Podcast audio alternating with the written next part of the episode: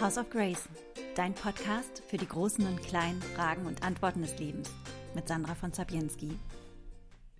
Hallo und herzlich willkommen zu einer neuen Folge von House of Grace, dein Podcast zu Hause für die großen, kleinen Fragen und Antworten des Lebens. Und in dieser Folge lernt ihr die bessere Podcast-Hälfte, die äh, versteckt hinter der Technik meistens ist, Sebastian Schmidt besser kennen. Sebastian ist Nature Coach, Wolfsbeauftragter, Fotograf, hat den Dalai Lama persönlich äh, schon getroffen und was wir alles vom Wald lernen können, wie es überhaupt dazu gekommen ist, dass er von seinem Jet-Set-Fotografenleben in die Natur gekommen ist, das erzählt er uns in dieser Folge. Viel Spaß! Lieber Sebastian. Liebe Sandra. Ich habe mich 0,0 vorbereitet, weil ich dachte, ich brauche das nicht, ähm, weil wir ja schon so lange befreundet sind und diesen Podcast auch zusammen produzieren. Tatsächlich ist das jetzt der wievielte Versuch vom, vom Anfang des Podcasts? Also offiziell der dritte, ich glaube, es ist der sechzehnte. Und wir haben uns ja vorher auch ein bisschen unterhalten und ähm, also wir haben uns sogar ein paar Jahre vorher unterhalten. Und ich finde, du hast so einen wahnsinnig spannenden Lebenslauf. Ähm, du kannst ja hier nicht nur die ganzen, den ganzen Technikkram, mit dem ich mich überhaupt nicht befassen möchte und auch nicht kann, regeln, sondern du bist ja auch noch Volkswirt, vielleicht kein Diplomierter, aber du hast es studiert. Du bist Fotograf, du bist Nature Coach, du machst Waldbaden. Du bist also so vieles. Wie würdest, wie würdest du dich denn so in zehn Worten beschreiben oder in einem Satz? Das ist jetzt gemein, ich bin auch nicht vorbereitet. und das jetzt in einem Satz zu beschreiben. Also, ähm, ich glaube, ich bin ein ähm, begeisterter Draußengänger mit äh, Lust am Fotografieren.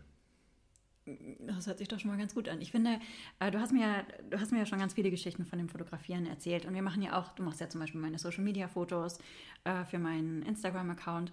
Und ähm, ich finde das so spannend, dass du vom VWL-Hörsaal ohne jegliche Kameraerfahrung zum Beispiel LLQJ fotografiert hast. Ist das richtig? Das ist richtig. Das war Wie der erste. Ja, das frage ich mich auch heutzutage immer noch. Äh, das ist tatsächlich der erste, den ich äh, fotografieren durfte und ich hatte keine Ahnung, mhm. Äh, wie das geht. Ich bin da über ein Praktikum bei East West, damals East West Records, jetzt Taildeck Records drangekommen und ähm, ja, ich habe dann einfach losgelegt, habe es einfach probiert und habe mich über die Jahre da reingewurschtelt. Habe gleich von Anfang an gemerkt, dass das ein tolles Thema ist, Musiker zu fotografieren. Die lustigsten Charaktere, die nervigsten Charaktere, aber immer, immer spannend. Ja, und Apropos lustigste Charaktere. Äh, du hast mir ja zum Beispiel auch erzählt, dass du dir mit Michael Hutchins. Wie hieß er nochmal? Michael, Michael Hutchins. Hutchins? Hutchins. Äh, der Sänger von NXS? Ja, genau. Jetzt alle, die unter 40 sind, das wahrscheinlich Googelt ihn. Nicht. Es lohnt sich. Wirklich geile Band. Mit denen hast du dir Suicide zum Beispiel die Blonde. zehn. Ja, ist ganz toll. Und du hast ja die, die Zehennägel mit ihm schwarz lackiert? Ja. Oder die Fingernägel? Und nee, wir waren warum? bei den Zehennägeln. Bei den Zehennägeln. Und was war, ich habe was mit einer, mit einer Hotelzimmer-Suite gehört? Das war bei unserem ersten Kennenlernen, ehrlich gesagt. Das, darum kam es wahrscheinlich auch zu den Zehennägeln. Dass äh, er reinkam, ich hatte meine Fotoausrüstung schon aufgebaut und wollte mhm. freudestrahlend ihn begrüßen und rannte auf ihn zu in der einen Hand meine Kamera, in der anderen Tasse Kaffee mhm. und stellte dann fest, dass meine Kamera leider mit einem Kabel noch an meinem Blitzkopf verbunden war, den ich dann umgerissen habe. Mhm. Und um diesen Blitzkopf zu retten, habe ich den Kaffee an die Wand geworfen. ähm, habe den Blitzkopf auch tatsächlich noch aufgefangen und äh, er war sehr beeindruckt, weil er meinte, oh wow, that's Rock'n'Roll. Und damit äh, war das ein Beginn einer, einer netten Freundschaft. Ja, war das, ähm, darf ich das fragen, möchtest du darüber reden? Wie, wie war es dann, als er sich umgebracht hat? War das, wie hast du davon erfahren? Äh, wir steigen direkt mal mit den, mit den fröhlichen Themen ein, genau, Themen. Mord und Totschlag. Ähm, über die Presse habe ich es erfahren und es war ja. schon echt, äh, ich war schon betroffen. Also ich war ja nicht ein wirklicher Freund, aber, aber befreundet. Ich habe ihn ein paar Mal fotografiert und war ein Mensch, der sich auch dann geöffnet hat und dann ist das schon auch so, dass man das Gefühl hat, dass es äh, ja schon, also ich war schon sehr traurig. Mhm. Ja. Du, du, hast ja ganz viele Größen ähm, vor, der, vor der Kamera vor der Kamera gehabt. Äh, Pavarotti, Lady Diana, Mariah Carey. Ähm, ich kann, also ich habe ja auch so ein bisschen Berührungspunkte ähm, mit der Welt, eher über die Filmwirtschaft gehabt, muss man mittlerweile sagen. Also ich war schon ewig nicht mehr auf einer Premiere. Und das ist ja schon eine ganz andere Welt, zu der, die, in der wir uns heute bewegen. Wie, wie kam denn so der Shift für dich, dass du weil du hast ja auch anfangs erzählt, du bist äh, Naturgänger, äh, du bist Nature Coach, du machst Waldbaden. Wie kam denn überhaupt der Shift von diesem glamourösen Fotografenleben, was man sich auch mal so vorstellt, Fotografen jetten irgendwie um die Welt und es ist total äh, mega spannend, du lernst die ersten Leute kennen, das hast du ja auch getan. Wie kam aber dann der Shift zu dem, dass du dich überhaupt mit der Natur beschäftigt hast und dass du ähm, einfach so ein ganz anderes Feld für dich entdeckt hast? Ich glaube, es kam dadurch, dass ich schon immer naturbegeistert war. Mhm. Und ich habe tatsächlich mal ursächlich mal Biologie studieren wollen, weil ich mhm. auf einer kleinen Insel Wahlgesänge aufnehmen wollte.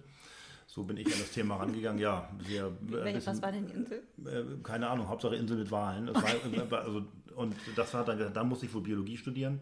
Hat dann ja nicht geklappt. Und ähm, ich habe dann ja wirklich 30 Jahre lang jetzt schon äh, Musiker, Schauspieler fotografiert und irgendwann immer mehr gemerkt, dass es so eine Scheinwelt ist. Und mhm. das ist, ich bin gerne da als Gast, mhm. aber so, sobald man das Gefühl hat, man ist Teil dieser Welt, wird man äh, künstlich, finde ich. Mhm. Und dann habe ich irgendwann gemerkt, so ich möchte eigentlich wieder mehr meinem Herzen folgen und habe gesagt, ich möchte einfach wieder, oder ich muss für mich einfach mehr in der Natur sein. Mhm. Und wenn man damit einmal anfängt, ist es schwer aufzuhören. Ja, du bist ja auch Buddhist auch schon ziemlich lange, ne? Du hast ja auch schon den Dalai Lama mhm. getroffen. Wie ist das überhaupt zustande gekommen? Oder wann, wann kam, kam, es war ja, glaube ich, auch zuerst der Buddhismus da, äh, bevor die Natur jetzt auch in diesem Maße noch in, äh, damit mhm. äh, reingekommen ist. Aber wie hast du zum Buddhismus überhaupt gefunden? Kam das auch durch den Job, weil du einen Ausgleich brauchtest? Oder wie waren da die ersten Berührungspunkte? Ich habe tatsächlich ähm, auf, einer, auf einem Sit-In, wie man so schön sagt, mhm. ähm, eines Freundes äh, jemanden kennengelernt, äh, den Jürgen, der damals noch Mönch war, buddhistischer Mönch und Übersetzer seiner Heiligkeit.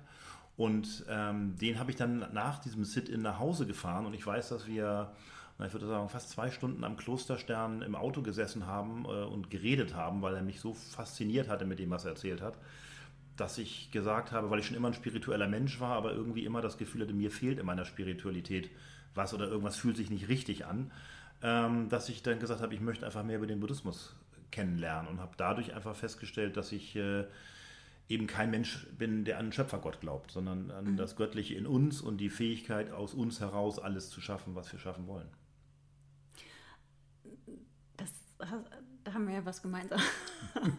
hey. ähm, und wie kam das dann, dass du den Dalai Lama dann persönlich getroffen hast?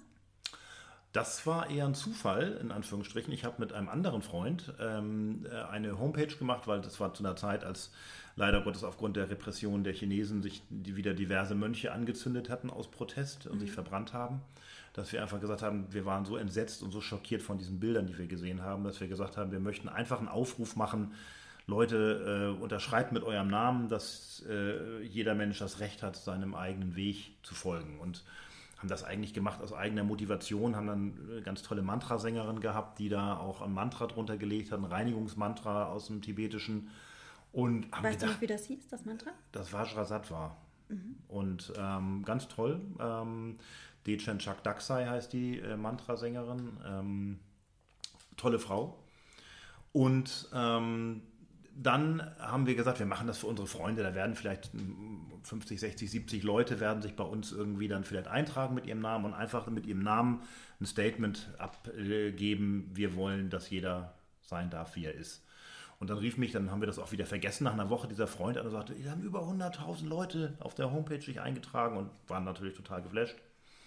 Und dann war das so, dass wir nach vier Wochen, fünf Wochen über 500.000 Leute hatten, die sich eingetragen haben aus, aus über 50 Ländern. Und du konntest diese Welle richtig sehen, die diese äh, Namen haben ja mit, waren ja immer mit dem Land, äh, dass, dass es dann mhm. erst nach Südafrika ging, dann, dann, dann ging es rüber nach Australien, nach Amerika. Das war ganz toll. Und dann da fragte uns die Exilregierung äh, des Dalai ob wir ihn nicht sehen wollten. Wo wir und das, das Projekt vorstellen wollten. Da haben wir natürlich sofort Ja gesagt. Mhm. Wie war das? Hast du ihn hier so vorgestellt oder warst du, warst du nicht total aufgeregt vorher? Ich war mega aufgeregt. Mhm. Also weil dieser Mann hat wirklich äh, was Magisches. Also der kann mhm auf eine, der kann unglaublich tiefe Worte finden auf eine total fröhliche und unprätentiöse Art und Weise. Das ist nie lächerlich, was er erzählt, aber es ist immer lustig und immer positiv. Und ähm, ich war mega aufgeregt. Und war auch einer meiner intensivsten Momente, weil auch eigentlich, glaube ich, für mich so das Bewusstseinserweiterndste passiert ist, mit dem ich nie gerechnet hätte vor Ort. Was war das denn? Ähm, also eigentlich habe ich äh, gedacht natürlich, dass es mir einen unglaublichen Energieboost geben wird, was das Spirituelle angeht. Und ich habe dann Jahre davor ein, ein, kleines Amulett gehabt, was ich immer bei mir getragen habe und habe gesagt, okay, das lasse ich mir jetzt segnen. Und dann habe ich natürlich doppelten Power sozusagen und ähm, war dann doch da und habe dann am Ende auch gesagt, ob er das tun würde. Was er dann auch gemacht hat, sagt er, ja, gib mir das Amulett und hat dann irgendwas auf Tibetisch gemurmelt, was ich nicht weiß. Was es heißt, hat dann gelacht in seiner unnachahmlichen Art und hat es mir zurückgegeben mit den Worten, es ist gesegnet, aber es nützt dir nichts. Und da war ich zuerst schockiert, weil ich dachte, das ist ja fast schon unfreundlich und habe dann aber erst begriffen eigentlich in der Rückschau, dass er einfach mir gesagt hat, ja, du musst das selber machen. Mhm. Ich kann dich nicht, ich kann dich nicht weiterbringen, ich kann dich nur motivieren, selber an dir zu arbeiten. Und das war toll. Was würdest du sagen, hatte das für einen Impact auf dein Leben?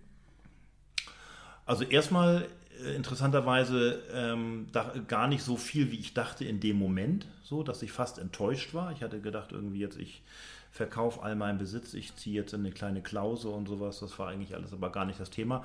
Ich habe aber gemerkt, dass es mir nachgeheilt hat und dass ich einfach dann angefangen habe, mir mehr darüber Gedanken zu machen, so zu sein und so zu leben, wie ich möchte, um halt eben das Maximum auch aus meinen Fähigkeiten zu machen auf mich positiv zu wirken und durch das, dass ich in mich, in, in, in mich glaube und äh, in mich glaube, ja, in, in mich äh, ähm, äh, Kraft investiere, halt eben auch die Kraft für andere Menschen zu haben.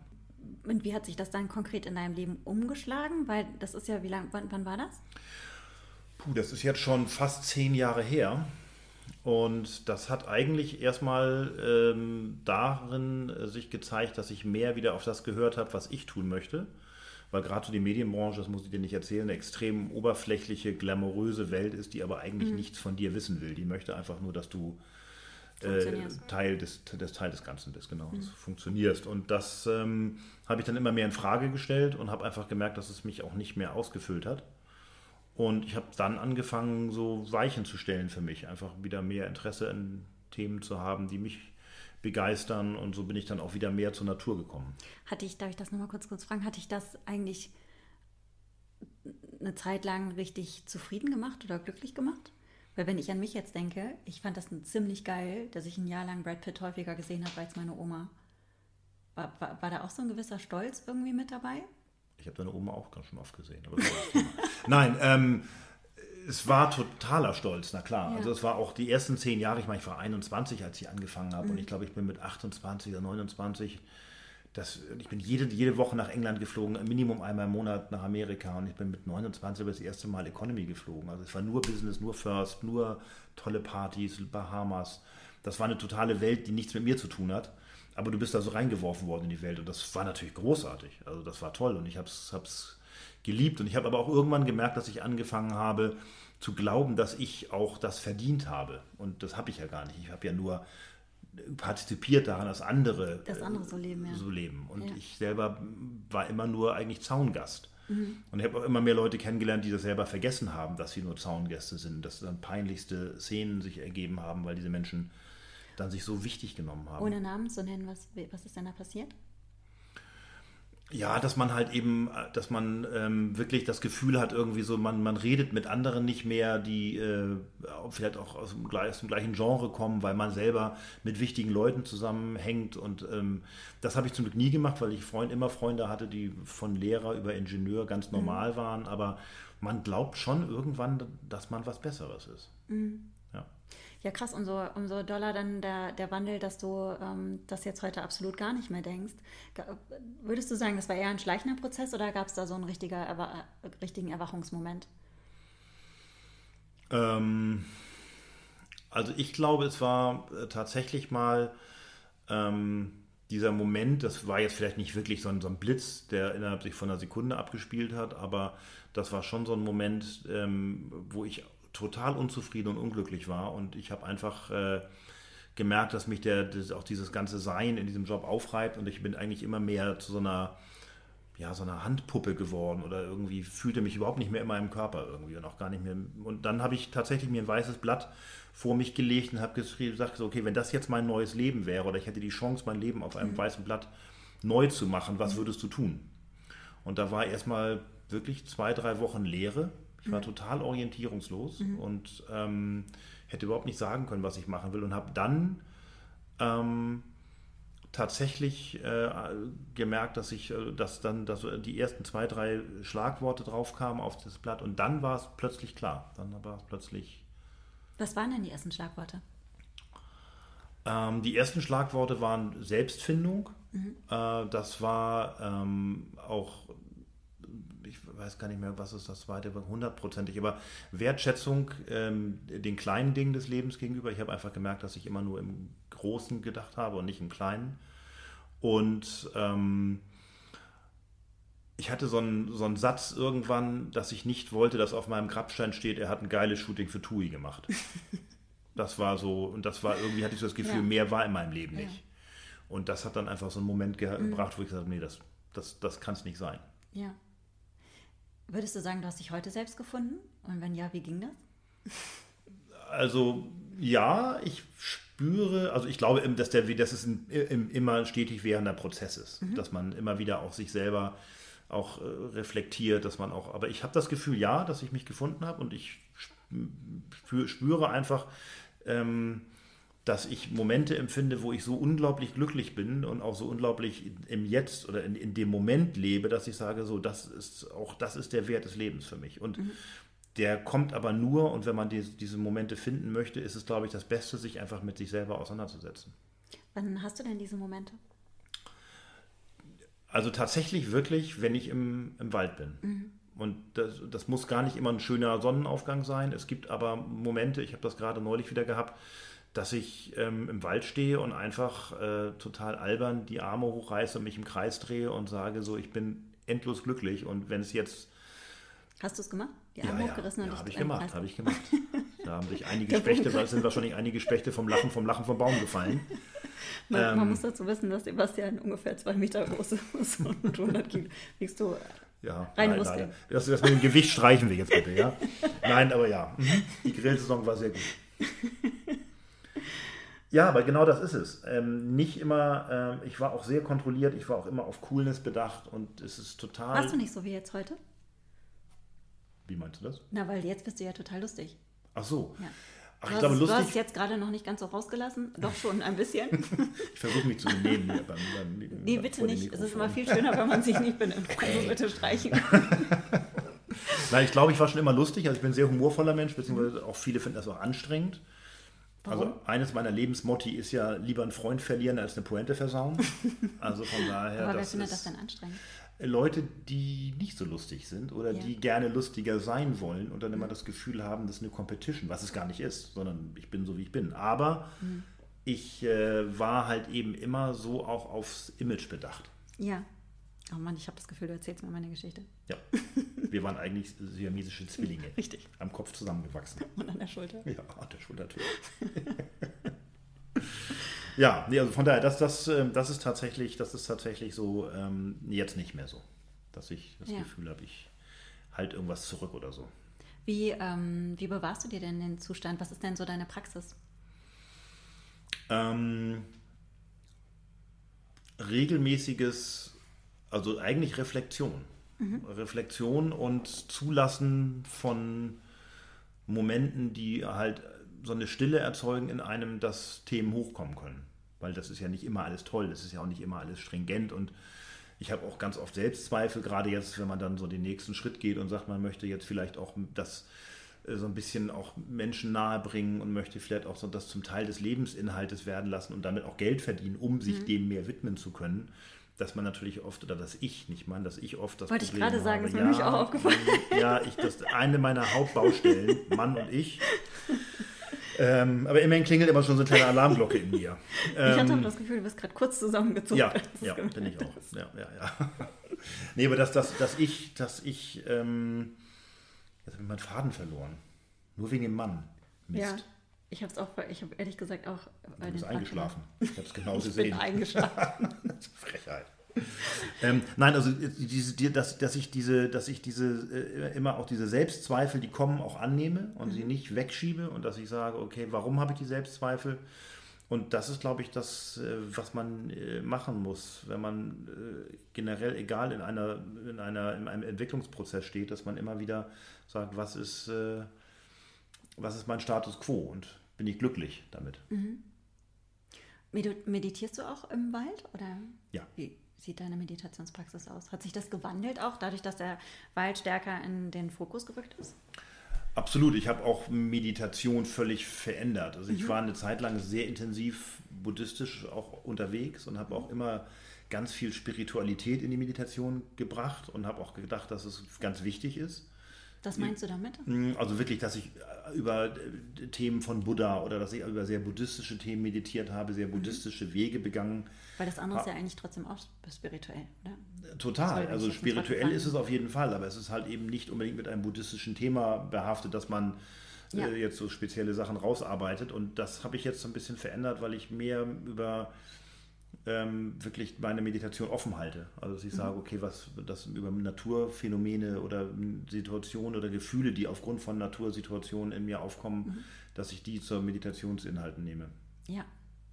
Ähm, ich weiß, dass du auch das Zertifikat, Zertifikat, es ist sehr heiß heute, bitte entschuldigt mir, dass ich, Zertifikat. dass ich nicht so deutlich sprechen kann, ähm, dass du das Zertifikat zum Waldbaden gemacht hast. Ich weiß gar nichts darüber. Erzähl mal, was, was ist, also ich hab, weiß, dass das voll der Trend ist, ich weiß, dass ganz viele machen. Was unterscheidet denn Waldbaden von jetzt so einem stinknormalen Hundespaziergang im Wald? Also erstmal ist Waldbaden, finde ich, eine unglückliche Übersetzung aus dem Japanischen. Also im Japanisch heißt es Shinrin Yoku, Ach so, ja klar. ne? also wie wir alle wissen aus Funk und Fernsehen. Ne? Also äh, ist übrigens nicht ein äh, Frauenname, sondern es ist, nein, es ist tatsächlich eine, äh, die Japaner sind ja immer gerne so ein bisschen künstlich in, ihrer, in, ihrer, in ihrem Zusammenbau ähm, von, von äh, Worten. Und das heißt, äh, im Wald ein Bad nehmen, äh, tatsächlich übersetzt. Aber ähm, da geht schon noch ein bisschen mehr. Also du kannst einfach natürlich in den Wald gehen und sagen, das ist schon gut. So. Und man kann natürlich Waldbaden auch alleine machen. Ich habe aber selber festgestellt, wie schwer das ist, wenn man anfängt, sich wieder der Natur zu nähern, auch das anzunehmen, da die Zeit zu verbringen und auch im nicht fokussiert sein, halt sich äh, und auch das zu dem Zulassen von Momenten, die halt irgendwie eine, man könnte fast sagen, langweilig sind, daraus wieder eine Befriedigung zu finden. Weil die meisten Leute inklusive. Das ist mir noch zu abstrakt. Beschreib mal, wie sieht das denn aus, wenn du, wenn du der kommt ja noch. Ach so, Wir haben noch zweieinhalb Stunden, oder? warte. Sie schläft schon wieder. Also, ähm, nein, äh, du gehst in den Wald und ähm, ähm, nimmst ihn mit allen Sinnen wahr. Das heißt eigentlich, sich mit allen Sinnen auf den Wald einlassen. Das ist so das Hauptcredo, was es beim Waldbaden gibt. Und das bedeutet tatsächlich, ähm, ganz haptische Momente zu haben, meinetwegen barfuß zu laufen, die Erde in, den, in die Hand zu nehmen, zu riechen, zu sehen. Man kann auch schmecken, man kann auch einige Dinge annagen. Sollte man Was denn zum was. Beispiel? Ähm, ja, es gibt alle möglichen Formen von, du kannst alle möglichen Formen von Blättern die haben. Bei Pilzen wäre ich vorsichtig, das Mhm. reduziert so ein bisschen die Waldbadengemeinschaft, wenn man das falsch macht. Aber es geht letztendlich darum, sich einzulassen. Und zwar möglichst immer optimalerweise so Schritt für Schritt mit auf einen Sinn, mal zwei Sinne, um zu lernen auch wieder, was für eine ja, facettenreiche äh, Situation das ist. Man, wir, sind oft, wir nehmen oft vieles gar nicht wahr, alleine langsam durch den Wald zu gehen. Man sagt, so eine durchschnittliche Geschwindigkeit sind fünf, sechs Kilometer, die ein Mensch geht, wenn er normalen Schrittes geht. Beim Waldbaden machst du einen Kilometer in der Stunde. Wie ich beim Schwimmen. Wie du beim Schwimmen. ja, äh, das ist ein anderes Thema, das wollen wir jetzt hier nicht besprechen.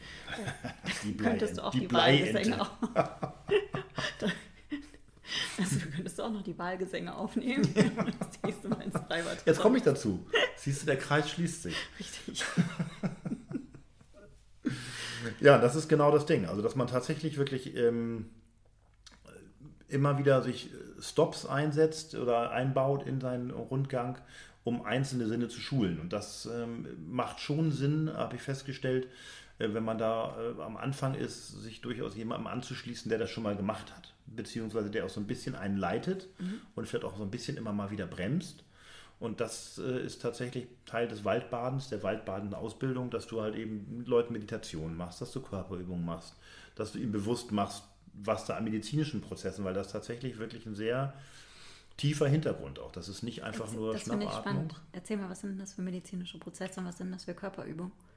Also letztendlich geht es bei den medizinischen Prozessen darum, dass es verschiedenste Botenstoffe im Wald gibt. Also man spricht da von dem heilsamen Trio. Mhm. Ähm, das sind die äh, Terpene, also die Duftstoffe, die die Bäume aus zur Kommunikation benutzen. Dann sind es die Mikroben, die im Waldboden sind. Und es gibt äh, Anionen, Sauerstoffanionen, die äh, in der Luft sind, die alle drei an verschiedenen Momenten andocken im Körper. Zum Beispiel die, die Sauerstoffionen reinigen die Lungenhärchen. Und ähm, die, Was machen die, die anderen zwei? Die Mikroben sind gut für ähm, Stimmungsaufhellen tatsächlich. Also Aber wie, wie, kommen wir denn daran? wir atmen die ein. Also das klingt jetzt nicht, so. da erschrecken sich schon viele äh, Leute, die eigentlich immer mit ihrem Sakrotanfläschchen durch die Gegend laufen. Das ist äh, oft, dass die sagen, hier, die Mikrobe. Ich habe letztens auch was gelesen, dass nachts aus unseren Poren Hautmilben rauskrabbeln, auf der Suche nach einem Geschlechtspartner, Sex auf der Haut haben und dann wieder zurückkriechen. Das ist ja widerlich. Ja. Naturscheiße. Allein das passiert millionenfach auf unserer Haut. Siehst also du, also, ja, also das sind Mikroben mit, äh, gegen diese, diese Sexorgien auf, deinen, auf, auf unseren Gesichtern, auf meinem Gesicht auch. Ich habe aber so viel Bart, die, die, die, kommen da gar nicht durch. Ja, da sind extra viele. Ich muss weg. also, ja. die, äh, nee, das fand ich halt so interessant, dass, weil, wie ja, komme ich da überhaupt drauf, das ist ja ein bisschen verrückter äh, Gedankengang. Ich komme darauf, weil wir immer denken, das ist so eine ähm, feste Welt mit großen Objekten, aber so in dem ganz Kleinen passiert ja noch so unglaublich viel mehr. Insofern finde ich das ganz schlüssig mit den Mikroben. Es passiert eigentlich alles im Kleinen. Ja. Ich glaube, das Große ist eigentlich das Träge, was überhaupt nichts verändert, also oder wenig verändert. Ich meine auch die ganzen Bakterien, die wir uns, ja, genau. und, und, die, wenn wir die nicht hätten, wären wir tot. Wir sind eigentlich ein Ameisenhaufen und eigentlich schon. Wir sind der Haufen und die Ameisen, aber das ist ein anderes Thema. Ja, genau. Wir sind da komme komm ich jetzt auch nicht wieder raus. Die, die, Ter, die Terpene. Terpene, genau. Was ist mit denen? Was das sind tatsächlich Duftstoffe. Also zum Beispiel, mhm. wenn jetzt irgendein Baum von einem Schädling angefallen mhm. wird, dann sendet er diese Duftstoffe aus, um die anderen Bäume zu warnen. Die sollten mhm. Bitterstoffe einlagern oder solche Dinge. Und es gibt 5000 von diesen kleinen Terpenen. 5000? Ja. 5000 unterschiedliche? Unterschiedliche. Ja, also jeder die Baum haben alle hat auch unterschiedliche andere, Ja, also ist das nicht so, dass das also jetzt nicht, das ist ja dann wäre der Wortschatz größer als von vielen Menschen. Mhm. Aber jeder Baum hat auch eigene Terpene mhm. und ähm, die sind tatsächlich dann wirklich, die können wir riechen. Also die kann man tatsächlich auch wenn man wirklich die Luft einatmet und da kommen wir dann zu den Körperübungen, das hat ganz viel auch damit zu tun, die Lungen zu öffnen. Das kommt viel aus dem, aus dem Qigong oder mhm. sonstigen Dingen, die halt einfach einfachste Übungen, ähm, könnt auch einfache Yoga-Übungen machen. Hauptsache der Körper nimmt viel Sauerstoff auf und ähm, der Körper ja, wird, also letztendlich verbindet sich mit dem, mit, dem, mit dem Wald. Das ist das Thema. Hattest du schon mal so ein richtiges, richtiges einen richtigen High-Moment im Wald? High-Moment? Ja, also dass du so wirklich, dass du so ganz weg warst. Also ich habe das. Vielleicht kommt das jetzt wegen den ganzen Stoffen oder sowas, dass ja, ich, dass also ich das denke, dass Pilze das vielleicht. rauchst vielleicht, aber nein, also tatsächlich ist es so, finde ich persönlich, also wenn ich mich, wenn ich im Wald meditiere, beziehungsweise wenn ich mich wirklich länger auch aufhalte, und ich, ich persönlich habe so Lieblingsmomente im Wald. Gerade so Sonnenaufgang ist mein Thema und dann, wenn es dann auch geregnet hat, dann sind das so Sachen, da, wenn dann der Wald noch ganz, ganz, ganz nass riecht, dann kann ich mich da richtig in so einen Rausch schnüffeln. Mhm. Also dann bin ich tatsächlich, das ist wahrscheinlich für andere machen das mit Kleber, ich mache das dann mit Waldluft. Das ist definitiv ja. gesünder. Ja, stimmt. Abstau nicht so. Nein, aber es ist tatsächlich so, wenn man sich, auch da merke ich, da, da bin ich immer noch auch in, im, im, da bin ich ja noch hoffentlich noch lange nicht am Ende. Diese sich fallen lassen führt auch oft dazu, dass man, dass man tatsächlich, und das klingt jetzt mal so ein bisschen blöd, eins wird mit dem Wald, oder eins wird mit der Natur. Das klingt gar nicht doof, ich weiß. Ja, aber das so wird ja von ja, vielen ja. immer so, ja. so äh, das hat auch nichts, das ist auch nichts Esoterisches. Das ist vielleicht was Spirituelles, aber es ist nicht esoterisch und es ist tatsächlich da und ich fühle mich dann angekommen. Ich mhm. merke dann, ich war lange weg, aber der Wald oder die Natur, das muss nicht der Wald sein, aber die Natur ähm, gibt uns sofort Signale und es ist in unserem Gencode. Also wir sind mhm. seit 300.000 Jahren leben wir als Lebewesen in der Natur. Das ist einfach in uns verankert. Wir müssen noch über was ganz Wichtiges sprechen. Was denn? Den Wolf. Ja, du bist, Angst vor bösen Wolf. Du bist ein, sag, sag, mal, erzähl mal, du bist Wolfsbeschützer, Wolfsbehüter, Wolfsbeauftragter? Also das? das? trifft den Wolfsbeauftragten, jetzt geht es bei mir auch los, der, es ist der Wolfsbeauftragte. In Schleswig-Holstein nennen die sich Wolfsbetreuer. Das finde ich tatsächlich einen blöden Begriff, weil wir betreuen die Wölfe ja nicht. Mhm ähm, sondern wir beobachten sie eher und das hat auch durchaus manchmal negative Konsequenzen für den einen oder anderen Wolf. So, also das ist jetzt nicht. Wieso? Ja, weil wir natürlich durchaus auch dann, dann äh, mal zu der, äh, wie wir jetzt das im Pinneberg auch erlebt haben oder letztes Jahr in Niedersachsen auch immer mal zu dem Schluss kommen, dass wir den einen oder anderen Wolf dann doch entnehmen müssen, was nichts anderes ist, als dass wir ihn töten müssen, mhm. äh, weil es natürlich Konflikte gibt zwischen Menschen und Wölfen. Aber bis jetzt immer nur auf der emotionalen Ebene der Menschen und das ist der Grund, warum ich so gerne und begeistert in diesem Thema verhaftet bin, weil wir einfach äh, als Menschen über gerade in unserer Gesellschaft hier verlernt haben, mit der Natur zu leben. Ja. Wir wollen eigentlich alles töten, wovon wir Angst haben, mhm. von der Spinne bis zum Wolf. Eigentlich machen wir alles platt. Mhm. Und ähm, haben noch nicht begriffen, dass es, wenn wir aus so einem Kartenhäuschen irgendeine Karte rausziehen und wir stehen oben auf dem Häuschen, das Ding uns irgendwann um die Ohren fliegt. Siehst du da deine Aufgabe auch drin, so, gerade in solchen Konfliktsituationen zu sagen, pass auf Leute, ähm, ich verstehe die Angst, aber so und so ist das? Also versuchst du da Ängste zu nehmen oder versuchst du in deiner Arbeit als Wolfsbetreuer auch die Ängste zu nehmen ja. und da Vorurteile ähm, aufzulösen? Also das Wichtigste ist eigentlich, dass man mit Fakten arbeitet, mhm. weil die Menschen haben, Angst ist ja auch eine rein emotionale, ungerichtete äh, Sache. Und es gibt überhaupt bis jetzt noch gar keinen Grund in unseren Regionen Angst vor Wolf zu haben. Also es ist in den letzten 50, 60 Jahren äh, sind, glaube ich, fünf oder sechs Menschen weltweit von Wölfen getötet worden. Also das ist, und das waren Situationen, da waren die Wölfe angeschossen oder, oder angefahren. Ja. Äh, bei uns gibt es sowas nicht. Äh, jedes Jahr werden äh, leider Gottes Menschen von Hunden getötet. Mhm. Es ist noch keiner auf die Idee gekommen, Hunde zu verbieten. Ja. So. Wir müssen einfach einen Weg finden als Menschen, wenn wir Teil der Natur wieder sein wollen und vergessen, dieses vergessene Wissen auch wieder aufleben wollen, dass wir halt Teil der Natur sind und nicht, dass wir die Natur machen. Ja müssen wir, und das ist leider Gottes, auch wenn das Wort müssen negativ ist, äh, eigentlich behaftet, weil es so einen Druck ausübt. Wir müssen Aber da ist der Druck vielleicht auch berechtigt. Ja, weil wenn wir das nicht verstehen und wenn wir das mit dem Wolf nicht hinkriegen, dann äh, werden wir uns schneller abschaffen, als man Zip-Zap sagen kann. Mm. Sag mal Zip-Zap. Zip-Zap. So, ja, so schnell kann das gehen. Also es ist ganz, ich glaube wirklich, dass wir auf der Kippe stehen und das hat nichts mit Klimaerwärmung zu tun, sondern ja. wir sind einfach mental degeneriert. Und wir müssen mental wieder dazu kommen, dass wir Respekt allem Leben gegenüber haben. Das ist so cool. Ich wollte eigentlich noch ganz viele Fragen stellen, aber irgendwie wäre das jetzt auch so ein geiles Schlusswort. Oder wir machen einfach zwei Folgen. Ja, das ist dann wie bei. Nein, ich sag's nicht. Nein, weil das ist, ein, das ist ein richtig, richtig, äh, das ist ein richtig tolles. Äh, das ist, das ist äh, gesprochen wie gedruckt. Ich finde, das sollte, das sollten wir uns alle sehr beherzigen. Ähm, es ist ja, und das ist aber definitiv noch wichtig, darauf einzugehen, es ist ja dir auch ein großes Anliegen, genau das zu tun mit deiner Arbeit, die du jetzt ähm, dieses Jahr dann auch tatsächlich startest. Du gibst jetzt ja. im August zum ersten Mal einen Workshop.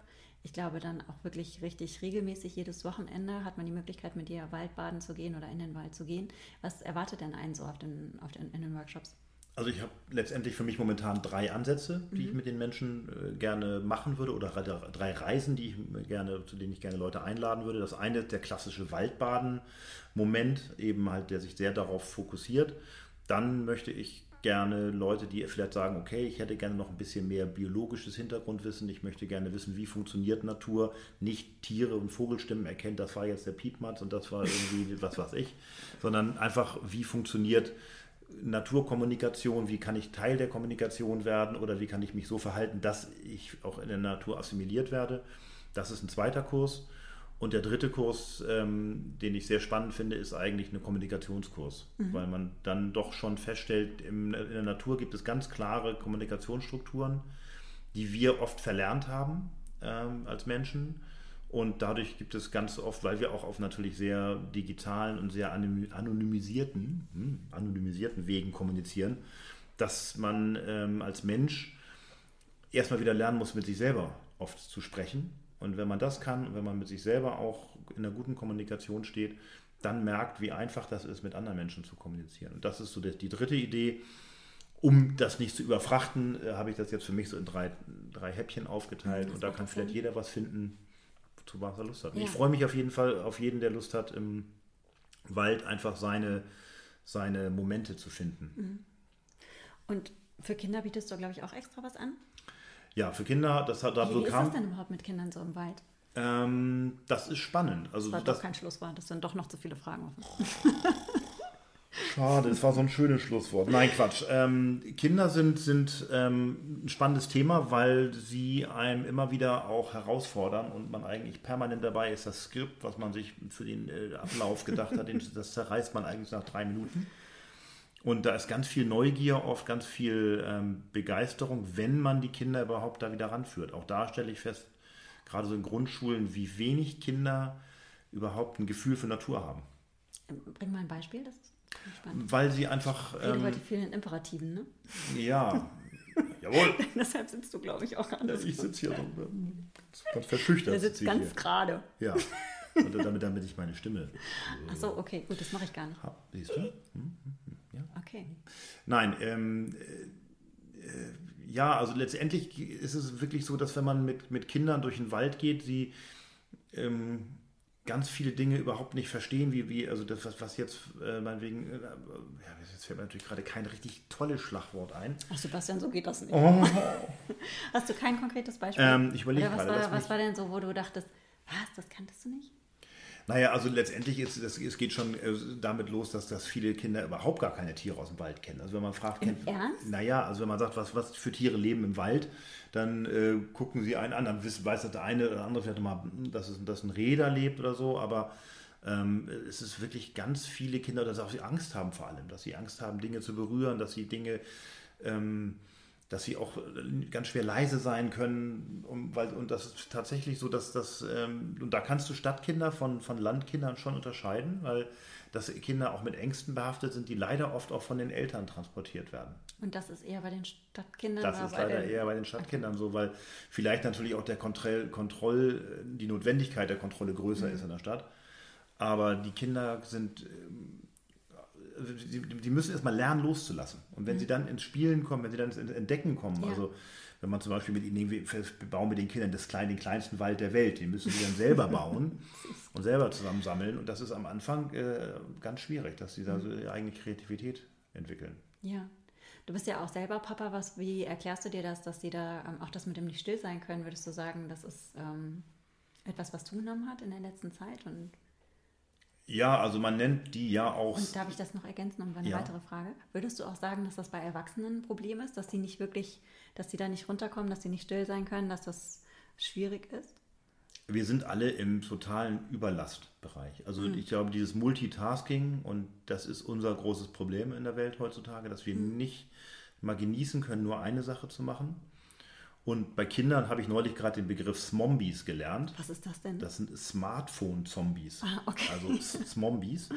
äh, weil sie tatsächlich ähm, und die Geschwindigkeit, in der Spiele stattfinden digital und der Informationsaustausch stattfindet, der hält sie auf, einer, auf, einer, auf einem Level, dass sie, wenn sie plötzlich im Wald einfach sich irgendwas angucken sollen, sie sofort gelangweilt sind. Mhm. Und das mal zu durchbrechen. Da muss man jetzt auch nicht erzieherisch oder das soll jetzt auch nicht therapeutischer Eingriff sein, aber ihnen einfach mal Optionen zu zeigen, dass es auch anders geht. Und auch, dass man Kindern auch mal was zutraut. Auch das stelle ich immer wieder fest mit Schnitzen. Wie viele Kinder mit 10, 11, 12 Jahren noch nicht geschnitzt haben. Und ich denke, das kann nicht wahr sein. Eigentlich müsste jeder, jedes Kind müsste eigentlich mal schnitzen. Und, aber das liegt oft an den Ängsten der Eltern. Ja, ihr könnt sich ja schneiden oder ja, viel schlimmer ist, was den Kindern widerfährt, wenn sie vier Stunden am Tag vom Handy sitzen. Das ja. ist da definitiv gefährlicher. Das stimmt. Wann äh, kann man denn den nächsten Workshop mit dir erleben? Der nächste Workshop ist am 20. August. Sehr schön. Und wo kann man sich über dich informieren? Ähm, man kann sich äh, bei Facebook, könnt ihr auf meine, könnt ihr auf meine äh, Seite gehen und auf Instagram. Sag mal kurz den Accountnamen. Packen wir auch noch in die, in die Show Notes, aber vielleicht hilft es ja, ist es ja nicht schlecht, das zu nennen. Genau, also Sebastian Schmidt, Naturcoach. Das ist dann sozusagen der, der Link. Mhm. Und äh, genau, packen wir nochmal, damit es dann nicht ja, verloren geht. Verloren geht. Das wäre ganz schade. ähm, und da werde ich jetzt einfach dann mehr auch über die, die Geschichten berichten, die passieren mhm. und die ich mir noch vornehme und ähm, die Projekte und ja. Also ich bin am 20. auf jeden Fall dabei. Da kann ich. Ich dachte irgendwie, es wäre am 10., aber am 20. bin ich da. Bis am 20.? Ich glaube, zum 20. Perfekt, ich bin da. Jetzt auch am 10. Buch, buche ich sofort ein Ticket. Ja, wenn ich das jetzt auf den 10. lege, dann will ich Sandra nicht dabei haben. Weil sie mich immer so rumbost. genau, charmant diktatorisch. Ja, genau. Das ist eine, die Diktatur der. Ja, hm, nein. Sebastian, vielen, vielen lieben Dank für das Gespräch. Ich glaube, das wird nicht unser letztes Gespräch sein. Das ich, hoffe bin, äh, ich finde, vielleicht, wenn die Saison so ein bisschen vorbei ist, wenn du, ähm, wenn äh, du richtig viele von den, von den Workshops gemacht hast, dann würde mich das total interessieren, was so deine Erkenntnisse daraus sind und was man vielleicht auch, was du sagen würdest, was die drei wichtigsten Erkenntnisse daraus sind, die wir in den Alltag mit umsetzen können oder die wir mit in die Natur äh, nehmen können. Ist das ein Deal? Deal. Perfekt. Gib mir fünf. Super. Vielen Dank für das Gespräch, habe ich, schon, habe ich schon gesagt. Ansonsten abonniert diesen Podcast, lad ihn runter. Ich glaube, er ist immer noch bei Spotify, weil ich geschrieben habe, ohne äh, ESO, ohne Spirit, spirituelles Bullshit-Bingo und deshalb erlaubt uns Apple noch nicht. Nein, wir sind auch noch Ich zu dirty. Ich Oh, haben wir dirty geändert. gesagt? Oh nein! Ich glaube, das ist, die, das ist jetzt äh, die zweite Folge ohne Explicit-Inhalt. Aber Ja. am Freitag kommt Agi, dann haben wir wahrscheinlich wieder ein E. Nee, bei mir fiel es sehr schwer, ihn zu fluchen. Ne? Ich, meine, ich war ja mit Rappern, bin ich herumgehangen und so. Also von daher. Genau, also dann im Herbst sprechen wir wieder dann mit Fluchen und mit Insights Ja. zum Waldbaden und tieferen Einsichten in die Natur. Tschüss. Tschüss.